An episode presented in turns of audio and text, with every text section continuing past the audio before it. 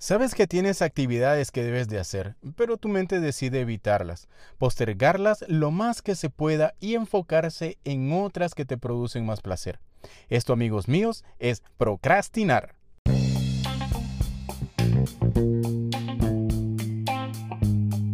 Esto es Vive bien, vive saludable, un podcast donde te ayudaremos a adoptar hábitos saludables como alimentación, ejercicios y algunos consejos que te ayudarán a tu diario vivir.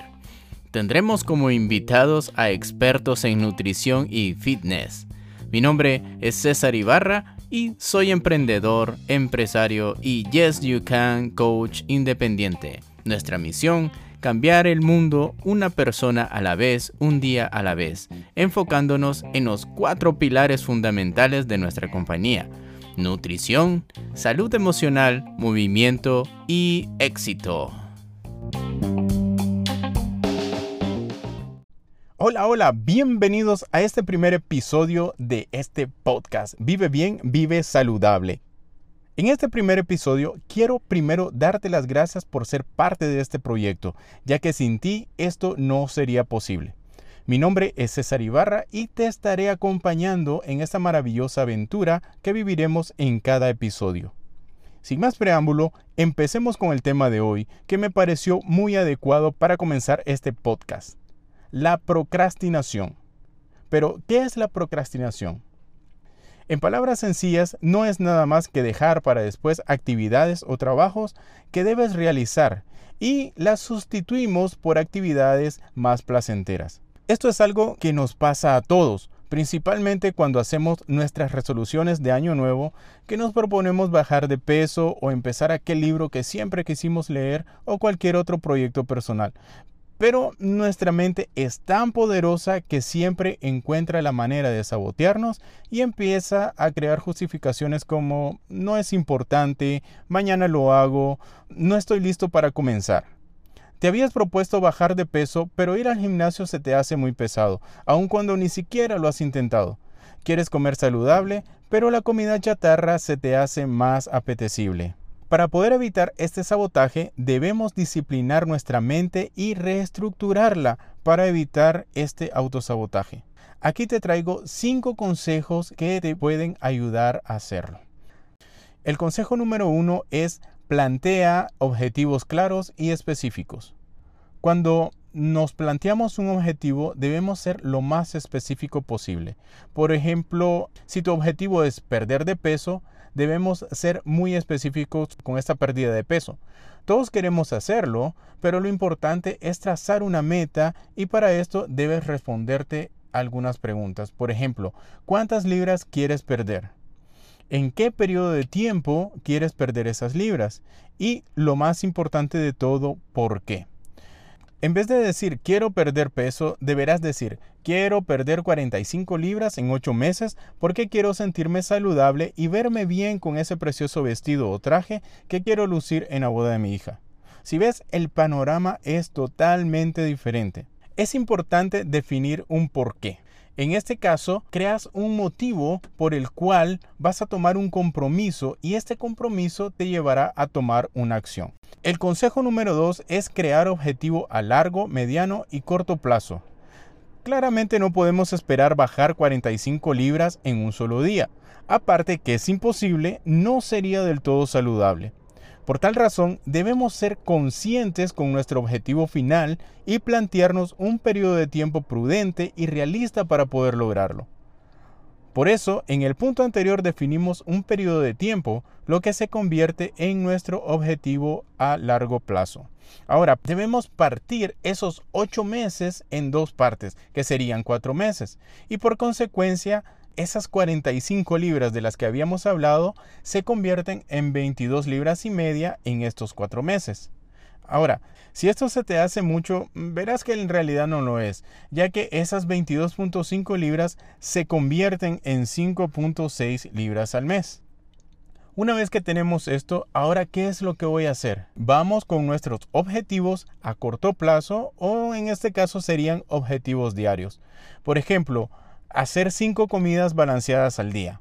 tomar mucha agua, hacer una hora de ejercicio al menos cinco veces por semana.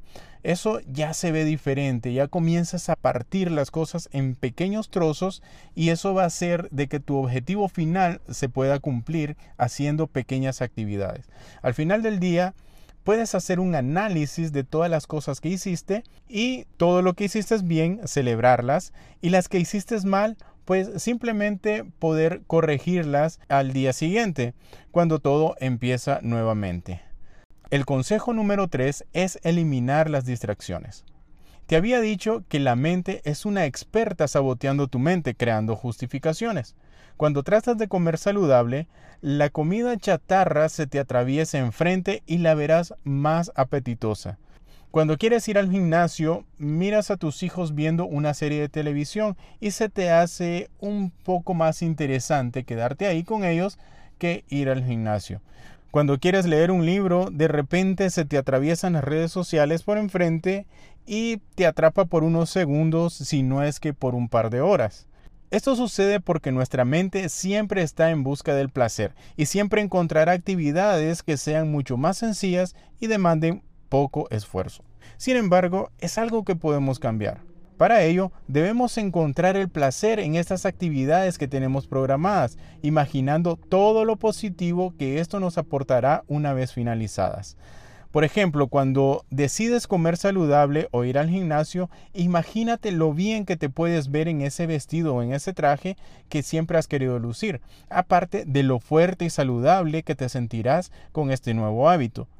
Cuando estés haciendo un trabajo, imagina la satisfacción que sentirás al haberlo terminado con éxito. Busca siempre lo positivo y evita que tu mente encuentre las cosas negativas. El consejo número 4 es disfruta el proceso. Todo cambio trae un reto consigo y es inevitable sentir que no puedes lograrlo. Lo importante de esto es continuar, intentarlo una y otra vez hasta que se convierta en un hábito. Sobre todo, disfrutar el camino. Pero ¿cómo es que lo puedo disfrutar si a veces se me va a hacer demasiado cansado, demasiado pesado? Una de las claves es hacer que esto sea un compromiso y no obligación. Siempre cuando hacemos las cosas obligadas, como dicen, ni el calcetín entra. Cuando haces las cosas por un compromiso contigo mismo, el panorama cambia y aprendes a disfrutar el proceso, porque vas a tener una recompensa por ello. Existe una frase que, aunque muy trillada, es una excelente forma de regresarte a tu objetivo, y es recuerda por qué empezaste. Ten en mente que quieres hacer ese cambio y que la razón que te planteaste es más fuerte que las excusas. Una de las maneras también del cual cómo puedes disfrutar tu proceso es celebrando cada logro por pequeño que sea. Si en la semana lograste perder dos libras, celébralo. Si fuiste al gimnasio o hiciste tres veces por semana tus ejercicios, también celébralo. Sé que no va a faltar la vecina o aquella amiga envidiosa que te va a decir, yo bajé 10 libras. No te preocupes, así haya bajado 20 libras, no te compares con ella. No te compares con nadie. Solo sé feliz con esas dos libras que con tu propio esfuerzo, enfoque y dedicación has logrado perder. Es una meta que antes no habías logrado alcanzar, pero ahora lo has hecho realidad. La salud emocional es sumamente importante en este proceso, y no solo en este, sino en todos los aspectos de tu vida. Es por eso que por este maravilloso logro te des un premio siempre y cuando esto no te saque de tu objetivo. El consejo número 5, y yo creo que es el más importante de todos, es tomar acción. Ya hablamos de plantear objetivos específicos, objetivos a largo, mediano y corto plazo, eliminar distracciones y disfrutar el proceso. Es hora de tomar acción. La planificación es muy importante ya que sin ella no sabremos hacia dónde nos dirigimos. Pero una planificación sin acción es otro proyecto en el olvido. Por lo tanto, es importante tomar acción lo antes posible. La mente, como siempre, es experta en sabotearte. Y para poder tomar acciones antes del sabotaje existe una famosísima regla que es la regla de los 5 segundos. ¿Y en qué consiste esta regla de los 5 segundos?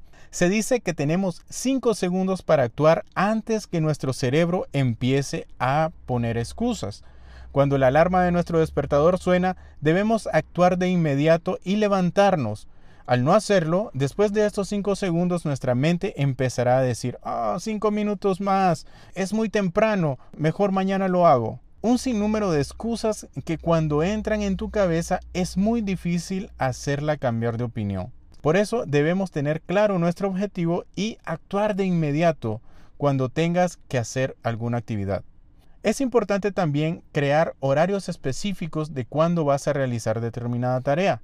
Por ejemplo, determinar un horario específico para tus comidas, una hora específica para tus ejercicios y escribirlo en un calendario o en un blog de notas. Ahora con el avance de la tecnología existe un sinnúmero de aplicaciones donde puedes guardar tus actividades y configurar tus alarmas.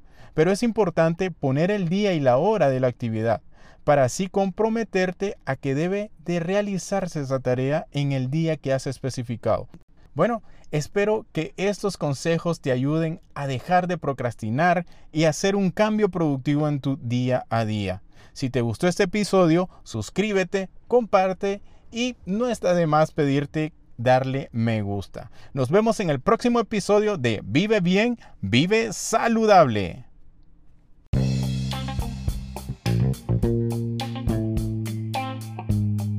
Esto es Vive bien, vive saludable, un podcast donde te ayudaremos a adoptar hábitos saludables como alimentación, ejercicios y algunos consejos que te ayudarán a tu diario vivir. Tendremos como invitados a expertos en nutrición y fitness.